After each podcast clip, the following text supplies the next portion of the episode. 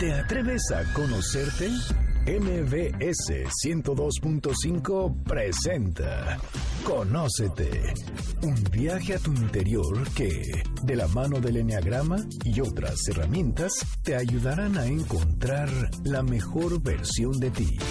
Conducen Andrea Vargas y Adelaida Harrison. Comenzamos.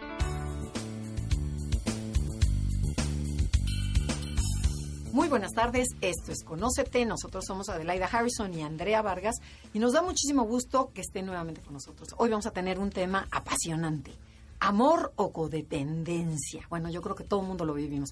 ¿Cómo estás Adelaida? Bien, gracias Andrea. Y la verdad es que es cierto que es un tema muy complicado, muy mal conocido y me encanta que sea justamente lo que vamos a abordar el día de hoy porque mucha gente en México pensamos, no sé si en el resto del mundo, pero en México si no eres codependiente no, no amas. Y tenemos muy confundida la palabra, no sabemos distinguir entre lo que es verdadero amor y lo que es una vil codependencia. y yo creo que todos no somos codependientes en cierto grado, ¿no? Y de diferentes aspectos. Pero bueno, qué mejor que preguntarle a la experta. A la experta. Está con nosotros Adriana Páramo Moguel, escritora, conferencista y coach de vida. ¿Cómo estás, Adriana? Adelaida, Andrea, qué gusto estar con ustedes. Mil gracias por darme la oportunidad de acercarme a su auditorio y platicar de este tema que es tan complejo. Bueno, ¿y qué te motivó a escribir sobre este tema, sobre amor y codependencia? Cuéntanos. A veces pensamos que el ser codependiente es algo muy lejano a nuestras vidas. El 80% de la población vivimos en espacios codependientes. Y bueno, pues es mi propia historia porque también a mí me tocó vivir codependencia ¿Quieres saber cómo es? ¿Te han roto el corazón alguna vez? Sí, a mí sí. ¿A ti, o sea, sí te han roto, claro, por supuesto. tú eres la que has roto todos los no, corazones? No, no, yo más bien tiendo a ser víctima de codependencia. Bueno, ahorita me dirás, porque creo que necesitas a dos para, ser codependiente. un poquito más, si te queda alguna duda, entonces te voy a hacer una siguiente pregunta. ¿La forma de vivir de una persona hace que tu vida sea ingobernable? Lo estás persiguiendo, no te quiere y quieres estar con él o con ella, le pagas las cuentas, lo estás rescatando, haces todo para que esa persona no se vaya. Bueno, bueno, está clarísimo. O sea, si tenías alguna duda, yo creo que quedó claro con esta segunda pregunta, que hay mucha gente codependiente y le hace hijos, o sea, puede haber codependencia entre hijos y papás. La codependencia está en todos los ámbitos. La puede tener desde una persona que está cuidando a un pariente que está enfermo y renuncia a su vida por estarlo cuidando. Puede ser entre amistades, puede ser de pareja, con los hijos, con algunas personas que tenemos cercanas, incluso puede ser en el trabajo. Y puede ser también codependencia material, ¿no? También puede ser este ser codependiente a tu a tu auto, a tus joyas, a tus no sé, tonterías. A estar acumulando cosas. Sí, porque la codependencia es una adicción está tipificado como adicción porque el hecho de que la persona que amas se vaya genera síndrome de supresión. Entonces, cuando tenemos esa adicción a los afectos, pues también lo tenemos a las cosas y a veces hasta sustancias. Ok, entonces yo creo que no es el 50%, ¿o cuánto dijiste? El 80. es el 99.99% de la población. Fíjate que yo no he conocido a una sola persona del grupo de los 20, pero probablemente estén en el Tíbet ahí meditando. Pues me da pero tú mencionas que, que, que fue tu, lo que te motivó fue tu vida. O sea, ¿en qué te sentías tú codependiente?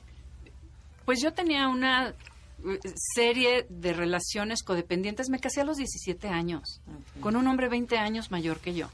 Y a los tres años y medio eh, me divorcié y me quedé con una niña de año y medio y embarazada de mi segundo hijo. Y mis relaciones siempre fueron con mucho dolor, con despedidas, con abandonos, con circunstancias complicadas. Y un día dije, yo quiero ser feliz, yo quiero tener una vida plena. O sea, esto no debe ser una cadena perpetua de un sufrimiento al otro y ese tipo de relaciones en las que de pronto eres feliz, feliz, feliz y luego te vas al vacío y quieres este desesperadamente que esa persona regrese. Sí se puede vivir feliz y en plenitud cuando nos conocemos a nosotros mismos y sabemos cuáles son los resortes que nos están llevando a relacionarnos de la manera tóxica que lo estamos haciendo. Oye, bueno, ¿qué te parece que empecemos por el principio de decir qué es una codependencia? Porque, bueno, ya vimos que el resultado es una vida con sufrimiento, que no te puedes desapegar, que estás necesitas a la otra persona o crees que la necesitas para ser feliz. Pero así hay alguna manera fácil de decirle a la gente qué es la codependencia. ¿Y qué es el Las amor, dos no? partes de la pareja o de la relación son codependientes o solamente uno depende del otro. ¿Cómo funciona esa parte? La codependencia es la inmensa necesidad de que una persona esté cercana a nosotros. Por miedo a la soledad, porque pensamos que no somos suficientemente buenos, que no nos van a querer y estamos dispuestos a vivir situaciones incluso hasta indignas, como vivir en violencia o ciertas vejaciones porque esa persona se quede a nuestro lado. Ok, y por ejemplo, ser violento. ¿Soy codependiente si ah, soy el generador de la violencia en una familia para que la otra persona me tenga miedo y no se vaya? ¿O eso no se llama codependencia? La violencia tiene dos áreas. Primero está la persona que es violenta pasiva y la persona que es violenta activa. Si no, no se da el acceso violento. Y luego tiene tres fases, es un ciclo de tres fases. Primero empieza como la olla de vapor en la que los violentos están acostumbrados a vivir. Luego viene ese acceso violento y después llega la luna de miel, que es donde el que hizo la agresión te pide perdón, está de rodillas, te dice que ya no vuelve a suceder, que ahora sí va a cambiar, que va a ser una persona diferente y en cuanto las aguas vuelven otra vez a su nivel, pues vuelve a otra empezar y otra vez viene la violencia.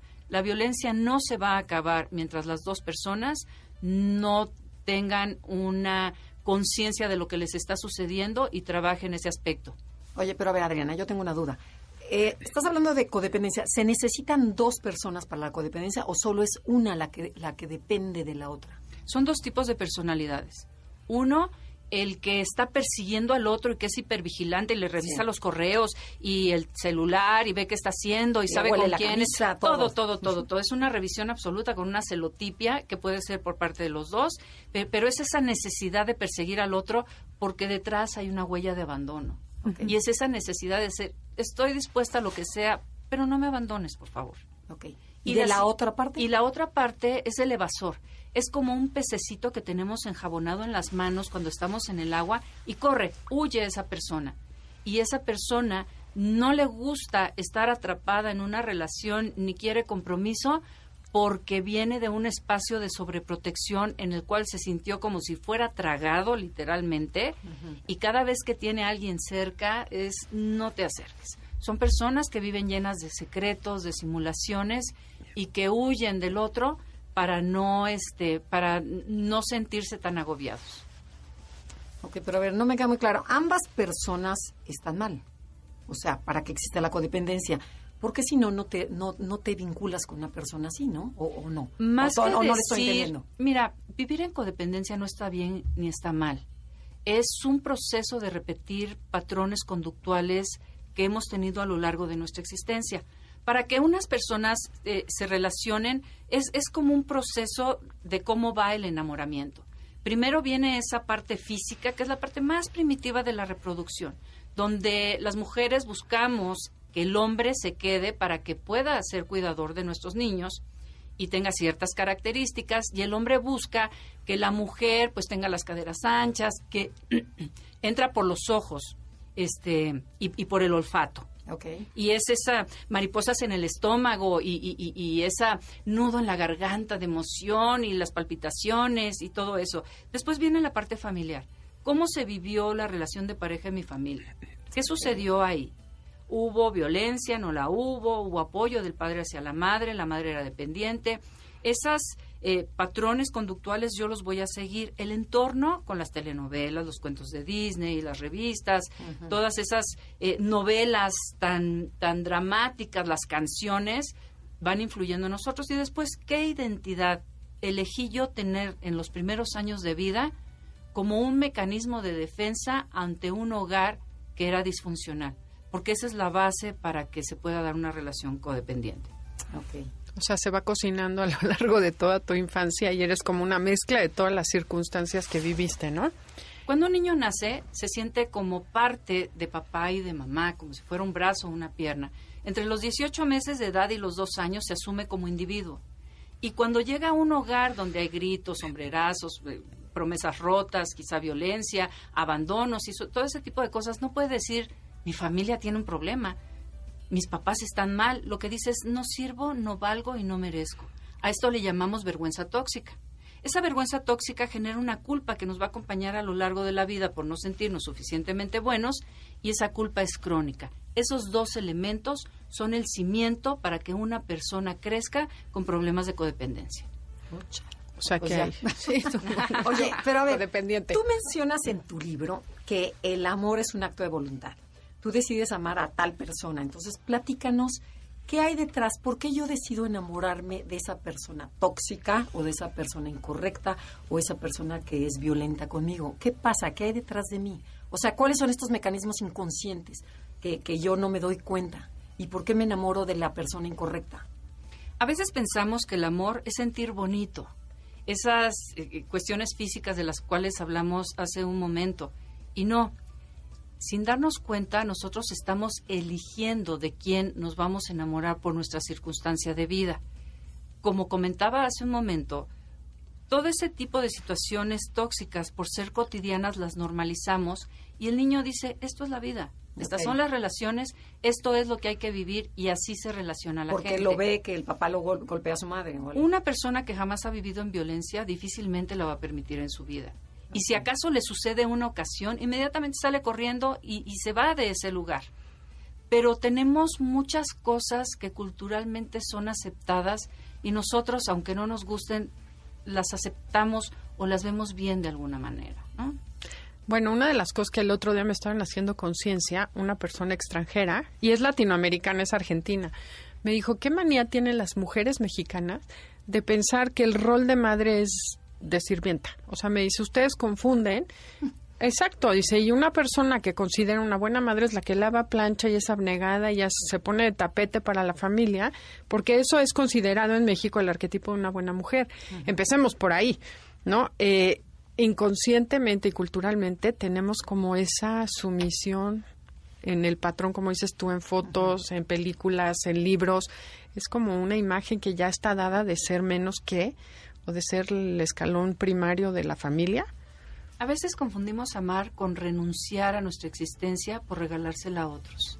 y dejamos de tener sueños y dejamos de hacer las cosas porque efectivamente cuando los niños nacen requieren de la atención permanente de la madre, pero ya cuando llegan a la escuela, pues nosotras podríamos tener un proyecto de vida personal. Eso es lo que hacen las parejas felices. Es gente que es feliz, que vive en plenitud, que tiene un proyecto de vida personal, que lo lleva a la relación de pareja y después de eso los dos, con esa plenitud y felicidad, construyen un proyecto de vida en común que va de acuerdo a lo que cada quien eligió de manera personal. Ok, entonces, a ver, voy a traducir a ver si entendimos. Se- teóricamente, yo tengo que tener, como dicen, no buscar mi media naranja, sino tengo que ser una naranja completa, saber cómo soy, buscar a otra naranja completita y vamos a caminar juntos. Y vamos a hacer un jugo delicioso. Ok. Y luego los hijos, pues enseñarlos a vivir sin ti para que se vayan. Eso sería lo ideal. Los niños de pequeños tienen que aprender a tener tareas que sean capaces de llevar a cabo. Si les resolvemos todo y los tenemos en ese espacio de sobreprotección, sienten que no pueden valerse por sí mismos. Por eso, el día de hoy, el nido está lleno y tienen 30 años y no se quieren ir de la casa. Pero es no por abusivo, sino porque tienen pánico de no poder vivir solos porque no tienen las herramientas necesarias. Y porque es cómodo también. Una de las cosas que yo menciono en el libro, y aquí viene mi parte de bruja, es que para resolver toda esta problemática nos tenemos que hacer responsables de nuestra parte. Quizás somos madres muy sobreprotectoras, muy madrazas, que estamos ahí con nuestros hijos y todo, pero también está esa parte de la manipulación. Y oímos esa eh, frase constantemente de, de, pues la gente que nació más o menos en los 50 o antes, que dicen, es que mi mamá siempre convencía a mi papá poniéndole las ideas para que él pensara que eran suyas y se hicieran las cosas en la casa. Sí, es muy... Eso lo he escuchado muchísimo. ¿Y eso qué es? ¿Manipulación? Y chantaje. No se muevan. Tenemos que ir a un corte comercial. Esto es Conócete y el tema del día de hoy es amor o codependencia. Estás escuchando el podcast de Conócete con el Enneagrama, MBS 102.5.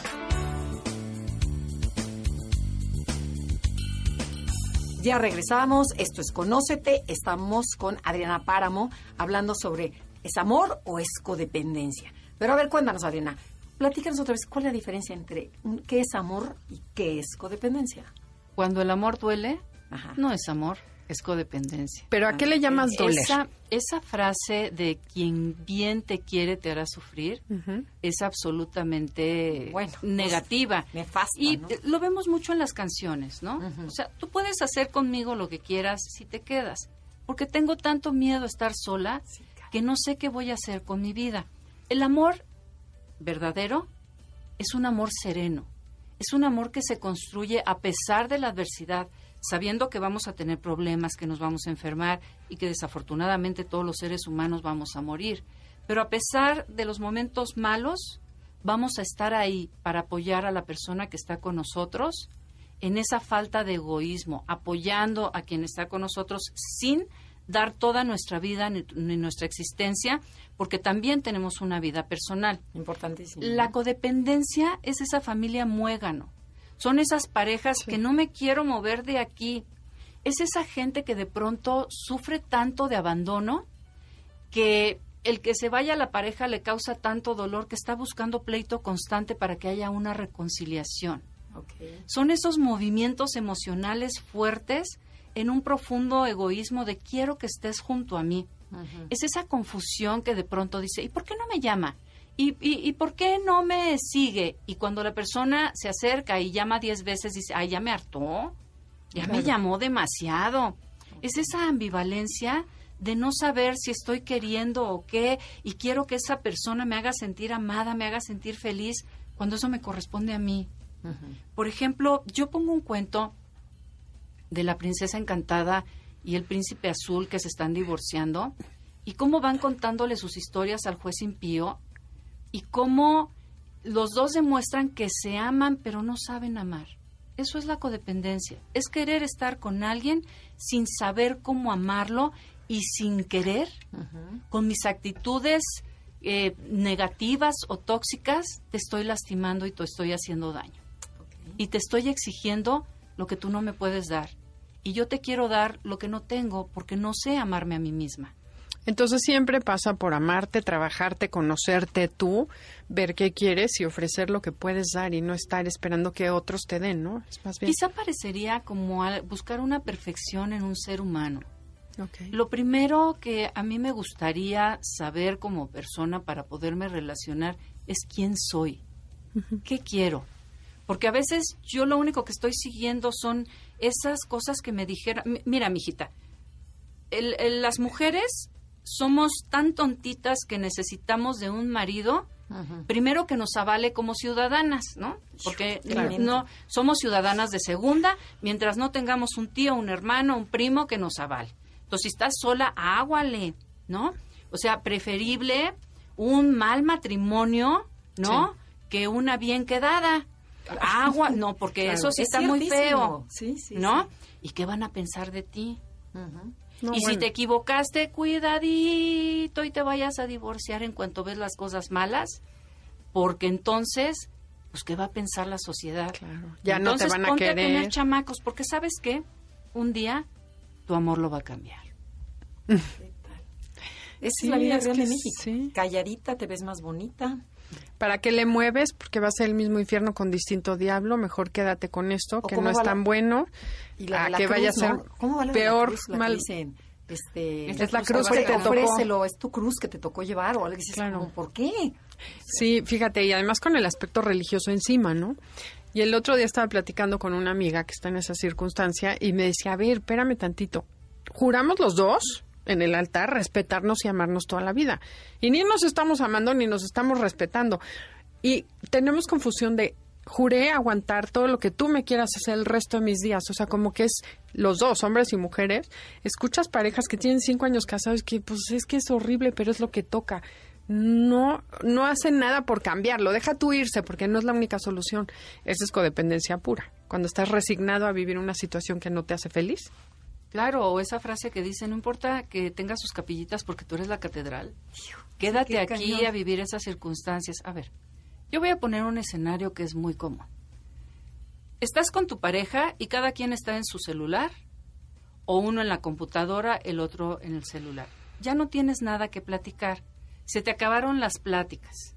Lo único que tienen en común son los niños y a veces ni los volteamos a ver y esos niños van a crecer y se van a ir. Hace meses o quizá años que no te toca. Ni siquiera te da la mano ni te da un beso.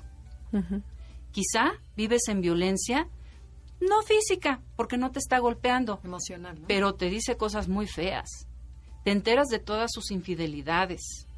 O vives en la feliz indiferencia. Exacto. Porque ponte tú que no haya cuerno, que no haya cosas que tú puedas realmente decir esto está mal, simplemente una indiferencia. O vives en una violencia económica terrible y dices, ¿cómo quisiera yo salirme de aquí? Pero no tengo dinero, no sé cómo enfrentar la vida. Hace 20 años me casé y no sé de qué podría trabajar. Si me salgo, ¿de qué voy a vivir? Entonces me quedo a vivir en una relación insoportable con tal de tener un techo seguro. Y es muy doloroso. Totalmente. Y eso a la larga también lo cobras. ¿O no? En la relación. No, y con tus hijos y con todo, ¿no? Exacto. Y te vas amargando. Y enseñas a tus hijos a hacer lo mismo, hombres y mujeres, a Y vives en frustración. ¿Qué es codependencia? Una relación en la que a pesar de ser infeliz, te quedas. Ok, ¿Y cuál es tu propuesta? Entonces es como empoderar a la mujer mexicana, bueno, la mujer latina, que estamos como sobajadas. Entonces, ¿qué propones? Primero que reconozcamos que el día que nacimos nos otorgaron de un poder extraordinario del que pocas veces hacemos uso y es el poder de elección. Uno siempre puede elegir salirse de donde está. Y no te digo que hagas las cosas de pronto, ya me enojé y ahora sí me empoderé y te vas al demonio y No, pasan no, no. tres días, una semana y no tienes que comer y te regresas a una situación que es más complicada y también los hombres lo sufren, ¿eh? O sea, no es nada más una circunstancia de mujeres, también para ellos es complicado vivir en una relación que es una no relación. ¿no? Claro. Pero que nos quedamos con tal de no estar solos o de resolver nuestras circunstancias. Pero si en este momento no puedes hacerlo, te puedes capacitar para enfrentar la vida, para poder tener un trabajo, para renunciar a tener esa vida tan tan gris, para renunciar a esa frustración que lo único que nos hace es llenarnos cada día de un vacío que ya no sabemos cómo llenar. Y a lo mejor lo estamos llenando con compras, con comida, o dejamos de comer por completo, o estamos tomando pastillas o gotas para dormir, para despertarnos, para caminar, para seguir, o estamos buscando relaciones tóxicas fuera del matrimonio que nos hacen sentir mal y que al final de cuentas vivimos de pronto en un caos completo que nunca supimos cómo se fue construyendo y que hoy podemos renunciar a él para ser felices y tener una vida plena. Ámate a ti para que puedas amar a los demás. Pero y entonces, amarte a ti primero empieza con conócete. ¿Estás de acuerdo? Que se viene siendo nuestro programa. Es, Así es. Conócete a ti mismo primero para saber quién eres. ¿Cuánta gente no tiene idea ni quién es? Por eso lo puse en un capítulo, las diferentes personalidades, cómo podemos ser, porque nos cuesta mucho trabajo vernos. Nos gustaría que el de enfrente nos dijera como un espejo, tú eres, así, y eres para así, esto. Asado. dices, tú te ¿no? conoces. Y, y- y- y tenemos una imagen muy distinta de quién somos en realidad. No reconocemos nuestros talentos, no nos damos cuenta de nuestras actitudes buenas, así como no podemos reconocer las malas, y estamos en una confusión y un ruido de pronto dentro de la cabeza que no podemos callar y que nos tiene en esa angustia y en ese miedo frente a la vida, y que el día de hoy nos podemos serenar un poquito, respirar profundo y decir, ¿qué quiero para el resto de mi vida? No importa la edad que tenga, no importa si tengo hijos, si no los tengo, si tengo, tuve una pareja, si tengo ocho matrimonios atrás, si qué quiero para, o sea, esta es la única vida que vas a vivir. ¿Qué quieres de lo que resta de esta vida para ti? Constrúyelo. Esa es la propuesta. Conócete a ti para que puedas construir la vida que quieres vivir. Y mientras tú estés consciente de lo que quieres, te capacites para hacerlo, tengas determinación, perseverancia y disciplina para lograrlo, no hay ningún muro que pueda ser un obstáculo en tu camino. Entonces, lo primero que tendríamos que hacer es preguntarnos, ¿me gusta lo que estoy viviendo hoy? ¿Sí o no? Si no me gusta, entonces, bueno, es lo que quiero seguir viviendo el resto de mis días y si no, ¿qué voy a hacer? Y si esa pregunta nos causa incomodidad, lo que podemos hacer es, es, saber, cuando tú te despiertas en la mañana, lo primero que haces es jalar las sábanas y salir corriendo a tu vida porque es plena, maravillosa y tienes todo el entusiasmo de salir a vivirla? ¿O empiezas con recriminaciones, con angustia, miedo y frustración en pensamientos que no te llevan a ningún lado más que tener una nube, una nube negra de dolor sobre tu cabeza? Los vamos a dejar reflexionando y cuando tengan, bueno, regresamos después de un corte comercial y vamos a ver qué podemos hacer con eso que ustedes encontraron. Si les está gustando el programa, bueno, primero denos like en Facebook, es una ponerle palomita like. Y después váyanse a la página de la estación en noticiasmbs.com y ahí están los programas para que bajen el podcast y lo pueden escuchar. Muchísimas gracias. Estás escuchando el podcast de Conócete con el Enneagrama, MBS 102.5.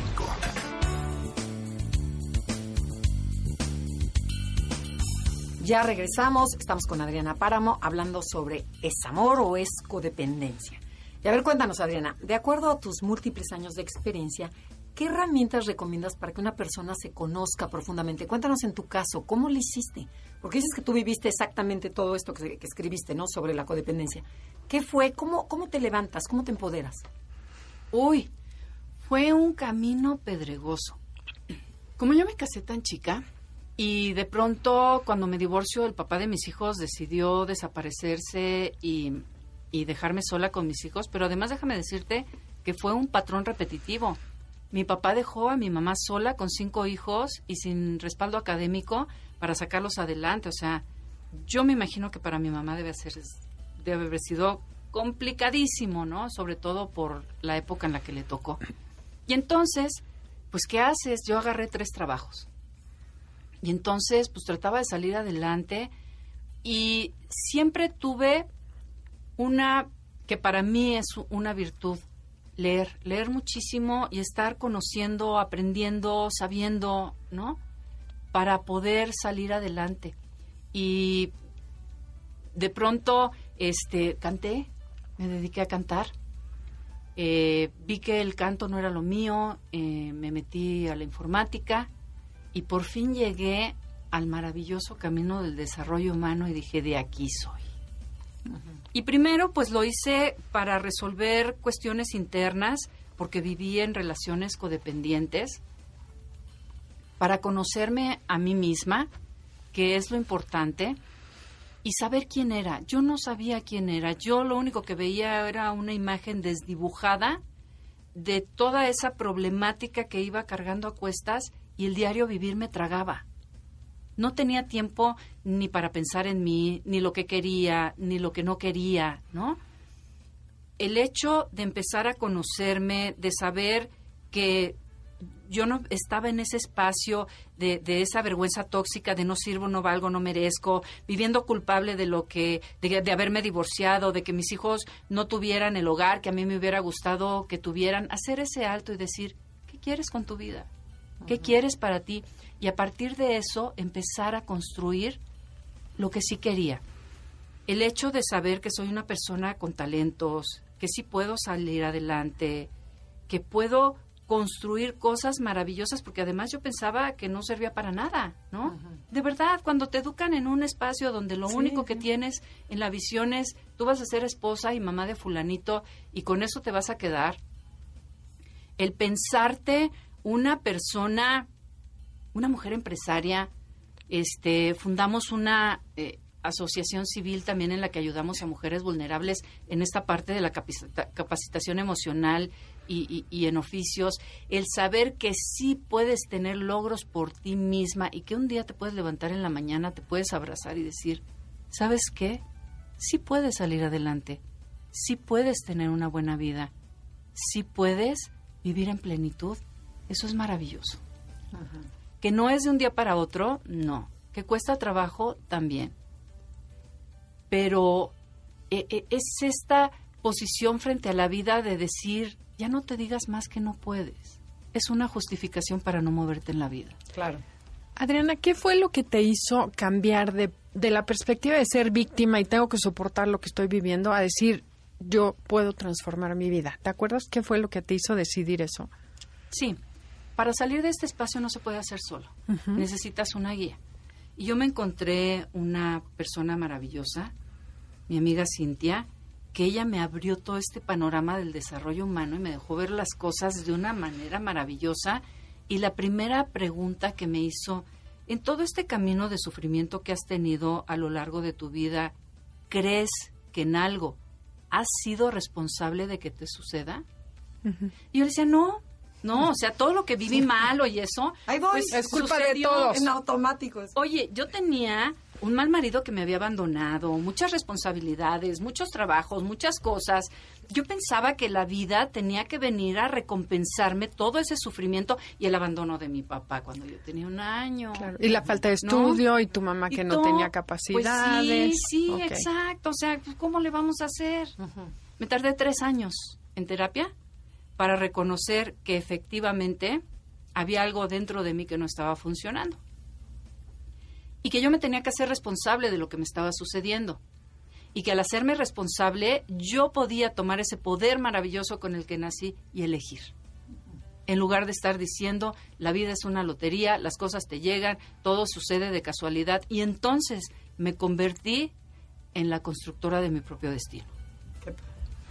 Yo creo que esa es una pregunta fundamental que nos tendríamos que hacer. Bueno, a mí me encanta hacerla al principio de los talleres y la quiero compartir con la gente porque creo que es importante. Es del 100% de tu vida, ¿qué porcentaje decides tú y qué porcentaje decide la vida por ti? Y bueno, en esto mucha gente me dice, no, pues el típico. Es que soy mamá y esposa y como ya soy mamá y esposa, pues el 90% del tiempo deciden mis hijos y mi marido por mí. Y lo que yo les quiero decir, porque a lo mejor mucha gente está escuchando tu historia y tiene la justificación de decir, pues me casé, pero uno, elegiste casarte. Dos, elegiste tener hijos. Tres, elegiste no tirarlos al excusado ni regalarlos. Entonces, en buena onda, sí decidiste quedarte donde estás. Eso te hace muy valiosa, te da mucho mérito, pero también te hace responsable. Y así como eliges, estás eligiendo ceder tu poder a las circunstancias, a la vida, a quien votó, a si ganó México, no ganó el partido, etcétera, etcétera. Tú puedes hacer algo diferente. Pero bueno, empecemos. ¿Qué porcentaje de la vida decides tú y qué porcentaje decide la vida por ti? Y Hay una llave mágica para eso. Mira, hay circunstancias que yo no puedo cambiar. Desde cosas de mi físico que no puedo cambiar, pero sí quiero aceptar. Desde, eh, por ejemplo, un accidente, uno no elige irse a accidentar. No eliges que de pronto te corran del trabajo y tengas un momento desagradable o que el señor decida irse con otra persona y tú te quedes de pronto divorciada cuando no habías, o sea, de pronto agarró, alguien tocó la puerta y te dijo, ¿qué cree? Esta es este, la demanda de divorcio y se tiene que divorciar. Esas no son elecciones que se van haciendo, aunque hay muchas cosas detrás, ¿no? Claro, que sí, Sí. hubo, ¿no? Atrás. Causas. Son cosas que te llegan de pronto. Yo no las puedo elegir, pero sí puedo elegir la actitud que voy a tener frente a esos eventos adversos. Y a eso le llamamos resiliencia, que es la capacidad que yo tengo de poder enfrentar estas circunstancias. Y ahí es donde está todo. ¿Quieres transformar tu vida? ¿Quieres cambiar lo que te está sucediendo? ¿Quieres que las cosas te vayan mejor? ¿Que tu relación de pareja sea buena? Cambia la actitud que tienes ante las circunstancias que te está presentando la vida y entonces todo se va a transformar. Ok, o sea, es que es a veces cuando ya brincaste dices, es tan sencillo como cambiar la manera en que estás viendo tu vida. Pero la gente que está metida en esa situación no puede ver que es muy sencillo cambiarlo cambiando solamente la actitud con la Sí, que ves. porque retomando un poquito de lo que tú me decías antes, ¿en qué porcentaje estamos nosotros contribuyendo? Yo me tomo el 100% Ok, de la responsabilidad de mi vida claro. Cambiando la actitud que tengo frente a las situaciones que no me gustan, porque nadie vive en una miel sobre hojuelas así, y todo es lindo, y vivieron felices para siempre, y todo es hermoso, y la gente va a andar así como en Disney cantando por las calles, ¿no? Y, y todo va a estar bien. Vivimos circunstancias difíciles, no solo en la casa, el país también tiene sus circunstancias, el mundo está pasando por un proceso complicado. ¿Y qué voy a hacer? ¿Me pongo a llorar? Pienso que soy una víctima o me levanto de las cenizas como el ave fénix a través de una actitud distinta. Totalmente. Oye, nomás por curiosidad, eh, en tu libro mencionas mucho el enneagrama y este hay un capítulo entero dedicado al enneagrama. Eh, ¿Qué personalidad, con cuál te identificaste? Yo soy tres. Ah, ok. Bueno, por eso sí la vemos que es dual, la señora. Claro, ya lo había pensado cuando contaste tu historia, pero bueno, ahorita nos cuentas un poco más acerca de cómo te sirvió. Y para cerrar el punto de los porcentajes, yo quisiera hacerle la observación y corrígeme si no estoy en lo correcto. Si alguien contestó menos del 80%, tomo las decisiones yo, es probable que sea codependiente.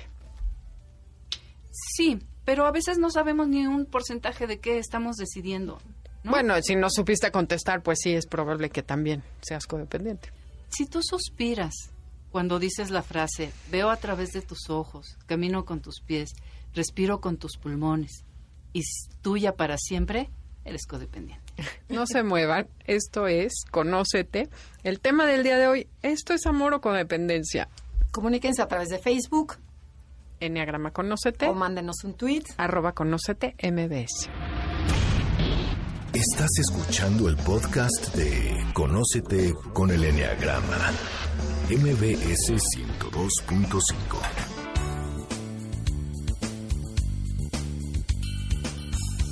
Ya regresamos, estamos en MBC Radio, estamos con Adriana Páramo, estamos hablando de ¿es amor o es codependencia? A ver, Adriana, volvamos a nuestro tema que es el enneagrama, que Adelaide a mí nos encanta.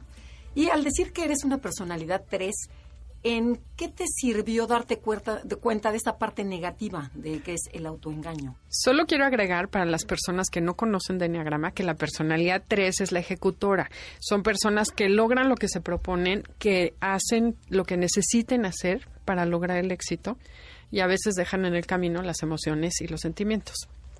Y te vas como autoengañando, o sea, no quieres ver la realidad como buen 3. Entonces, cuéntanos un poquito tu experiencia con, con el enneagrama. Uy, el autoengaño. Bueno, primero, cuando yo tomé el, el primer curso de Enneagrama y nos decían, a ver, ¿cómo, ¿por dónde tú crees que te ves? Yo pensé que era cuatro, que es la envidia, ¿no? Y yo decía, yo soy de acá. Y ya cuando nos pusieron a hacerlo físicamente, sentí tal intensidad que dije, no, yo no soy de aquí, ¿no? Y este... Y después la maestra empezó a decir, no, pues son los que cuando se levantan en la mañana ya parece que estuvieran pintados, ¿no? que ya están todo el tiempo peinadas, vestidas, arregladas, como si fueran ir pues a la ahorita como estás, ahorita es fiesta. sábado y mira cómo estás de arreglada. Claro.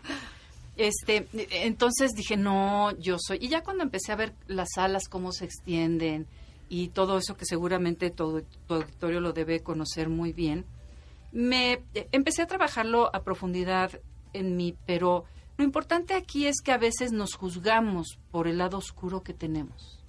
Pero ¿qué te tocó? Porque a mí, por ejemplo, cuando yo descubrí mi personalidad 6, miedo, no sabes cómo me pudo. O sea, de saber que yo era miedosa. El saber que te autoengañas es también como un cubetazo de, de agua. O sea, ¿qué fue? O sea, ¿qué, qué, qué pasó? Es que había una parte que yo no me sentí identificada porque yo pensaba que era tonta y que no tenía talentos, Ah, ¿no? ok. Es, esa es la parte más importante. Me decían, pues es que es el que logra. Pues sí, es que yo cuando me propongo algo lo logro, pero no, ¿por Pues te sirvió al revés. O sea, te sirvió el enneagrama como para levantarte. Para poderme reconocer y saber que está bien que tengamos emociones, que está bien que de pronto tengamos esa ira que nos mueve, eh, aunque no sea lo que nos domina, o que tengamos esa envidia, porque la ira te saca de la depresión a través de la acción, porque la envidia, en lugar de llevarte al falso conformismo cuando no puedes hacer las cosas, te empuja a que tengas es- e- e- esos logros, que sepas que sí puedes alcanzar las metas, porque tú quieres alcanzar lo que está el de enfrente, lo, que está teniendo el de enfrente. Y que esa, y, y que esa vanidad, que es el número tres, que es esa valoración que tenemos que hacer de nosotros mismos, es empezar a valorarme y decir, ¿qué crees? Sí puedo. Yo tenía un velo en los ojos que pensaba que no podía alcanzar las cosas, que no las podía lograr, que tenía un déficit de atención porque no podía como, como poner atención en las cosas y me di cuenta que no era déficit de atención, que muchas cosas me valen gorro ampliamente y que por eso no pongo atención en ellas. Pero aprendí a ver también, así como vi lo malo, y los defectos, aprendí a ver las virtudes, aprendí a valorar ese equilibrio que hay entre mi lado oscuro y esa luz que empezó a salir de pronto. Ok, entonces tu tres se movía un poco para tapar lo que sentías que te faltaba de talento con trabajo y después te descubriste que eras talentosa. Sí, porque era una máscara. Mientras yo sea bonita, llegue aquí a adornar el place, o bueno, los demás me digan que me veo muy bien, Ya. pues, ya, con eso compenso, ¿no? Mírenme, volteenme a ver. Y de pronto surge toda esa necesidad, esa, eh, eh, esa capacidad de comunicar lo que yo estaba viviendo adentro y que veo que los demás también están sintiendo, pero no saben cómo decirlo, no saben cómo expresarlo. Y yo les ofrezco todas las herramientas para cambiar ese lado oscuro y sacar el de luz. Oye, algo que me han dicho muchas personas, tres a mi alrededor, bueno, alumnos, que les da pánico conocer mucho el enneagrama porque van a perder esa eficiencia o esa capacidad de lograr que tienen de manera automática. O sea, su piloto automático los lleva a lograr metas. ¿Es cierto? ¿Sucedió en ti? Porque yo no te veo muy, muy conformista últimamente, pero cuéntanos, ¿de verdad se quita ese motor interno o, o siempre sigues con la necesidad de hacer más cosas? No, a mí me abrió un mundo maravilloso. Yo vivía muy acomplejada por muchas cosas, porque pues tenía ese complejo de inferioridad que acompaña a tantas personas, ese síndrome del farsante de que no se enteren quién soy porque cuando se enteren me van a rechazar. O sea, muchas cosas internas muy fuertes que me hacían quedarme paralizada frente a la vida. El darme cuenta que todas las personas tienen esa parte de, de, de, lado oscuro, que todos sufren, que todos la están pasando mal, pero también la pasan bien, también hay gente que se supera. El, el poder salirme de ese egoísmo me dio la oportunidad de tener esta vida tan maravillosa en la cual todos los días acepto lo que está sucediendo y, y lo vivo como es, Ay, qué padre. no como a mí me gustaría que fuera. ¿no? Oye, y otra cosa que hay presente en muchos cambios cuando la gente quiere cambiar, la culpa de romper estructuras, de romper creencias, de romper familias, de romper trabajo. ¿Cómo, cómo superas esa parte? Porque creo que es parte importante para lograr superar la codependencia, ¿no? En amor versus codependencia lo abordo a profundidad. O sea, el vivir culpables de lo que nos está sucediendo no va a cambiar el pasado, no va a ser un redentor de la existencia, no nos va a hacer ser mejores personas y lo único que hace es atarnos a una cadena perpetua de autodesprecio porque no somos la persona que nos gustaría ser. Aunque esté muy callado, aunque tú le preguntes a la gente y tú, no hombre, yo me quiero muchísimo, este, todo está bien, todos, todos somos muy felices, ¿de verdad? Ok. ¿No te gustaría decir en plenitud, puedo gritar a los cuatro vientos que soy feliz porque soy libre de querer vivir de las apariencias? Pero entonces lo que te dices es que te avientes con todo y culpa. O sea, porque es una culpa que dices, no, dejar familia, dejar romper con muchas creencias. O sea, es con todo y culpa adelante. Y yo creo que hay una culpa previa, que es la del enneagrama, ¿no? Me siento culpable de ser quien soy y no ser lo que yo creo que mis papás querían que fuera. Y eso lo arrastras y lo proyectas toda tu vida, ¿no? Y no soy la persona que yo pienso que la sociedad quiere que sea. Y no soy tan hábil como yo estoy, pero los demás no están pensando en mí. Ese es el problema de la codependencia. Estoy tan pendiente de mí, de mis necesidades, de lo que yo quiero, mío, mío, mío, por mí, que ese egoísmo interno no me permite abrirme para salirme de la zona de confort. Ok. Ese es el problema más grave. A ver, Adriana, nos queda poquito tiempo. ¿Qué tips puedes darle a las personas? que tomen muy en serio que la felicidad es un acto de responsabilidad, es personal y que tú puedes ser tan feliz y tan pleno como lo desees, como lo elijas y como estés dispuesto a esforzarte por serlo. Bueno, cuéntanos otra cosa que podemos hacer. Perdónate un poquito hilado a lo que estábamos platicando, perdónate por no ser la persona que te gustaría ser. Y esfuérzate por construir la vida que si quieres tener. Ok. ¿Y eso cómo lo hacemos? Con base en la capacitación, a veces nos da mucho miedo salirnos de, de, la zona de confort porque pensamos que no podemos, pero no es que no puedas, es que no sabes cómo hacerlo. Si te esfuerzas un poquito, si te das la oportunidad, vas a encontrar una libertad al otro lado de ese confort como nunca lo has vivido. Y además hay muchas maneras de capacitarse hoy en día, porque el siguiente pretexto que escucho una y otra vez es que no tengo dinero, es que no puedo, es que no tengo tiempo. Hay una cantidad de cursos en Internet que hemos hablado muchas ¿Gratis? veces. Coursera tiene todos los cursos gratis que se te ocurran, hay capacitación en idiomas, o sea, no hay pretexto. No, y, Y está el Ceneval.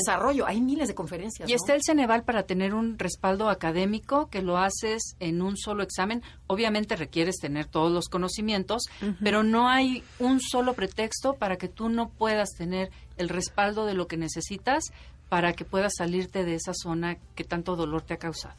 Ayer vi una frase en una editorial que decía, eh, la vida te pone retos y obstáculos. Los límites te los pones tú.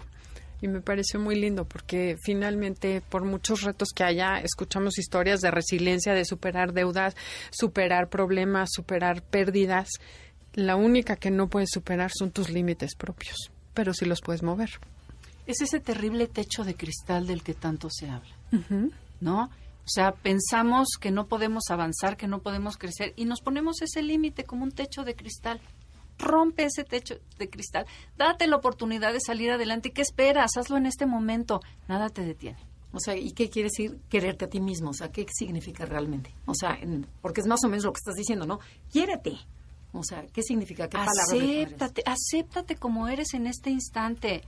Papá y mamá debieron darnos amor incondicional cuando nacimos, pero ellos tampoco no lo sabían y condicionaron el afecto. Nosotros nos convertimos en ese padre y esa madre que tiene sobreexigencias con nosotros y todo el tiempo nos estamos devaluando, castigando y nos decimos cosas horribles y nos limitamos y nos ponemos en circunstancias difíciles. ¿Qué pasa si el día de hoy te amas, te aceptas, te respetas exactamente como eres en este momento. Obvio, si hay algo que no te gusta y lo puedes cambiar, pues ya lo harás con un poquito de tiempo y, y- y esfuerzo. Pero en este momento, abrázate enormemente, date un gran abrazo al corazón y dite, a partir de este momento, cuentas conmigo. ¿Dónde te pueden encontrar? Mi Twitter, arroba Adriana Páramo, mi página www.adrianapáramo.com y en Twitter, ar- eh, Adriana Páramo Escritora. Y a ver, y el libro, vuelve a decir, se llama Amor versus Codependencia. de Editorial Vergara y ya está en todas las librerías del país, Qué padre. también electrónico. No, muchísimas felicidades porque de veras está Gracias. muy interesante. Tiene una cantidad de información impresionante tu libro. ¿eh? Todas las herramientas, aquí no pudimos tocar todas, pero sí, sí está muy profundo. Habla de miles de temas que de veras, si alguien se quiere conocer, les recomendamos muchísimo ese libro. Así Gracias. es. Amor versus codependencia. Adriana, te agradecemos mucho que hayas venido con nosotros el día de hoy a compartir con nuestro público todo lo que has aprendido, vivido y experimentado. Gracias por la oportunidad de estar con ustedes. Y pues a ustedes les agradecemos que nos hayan escuchado. Este sábado los dejamos en compañía, bueno, en Enlace 50. Y gracias, Janine y Felipe, muy amables. Disfruten el resto de la tarde. Hasta la próxima. MVS 102.5 presentó Conócete.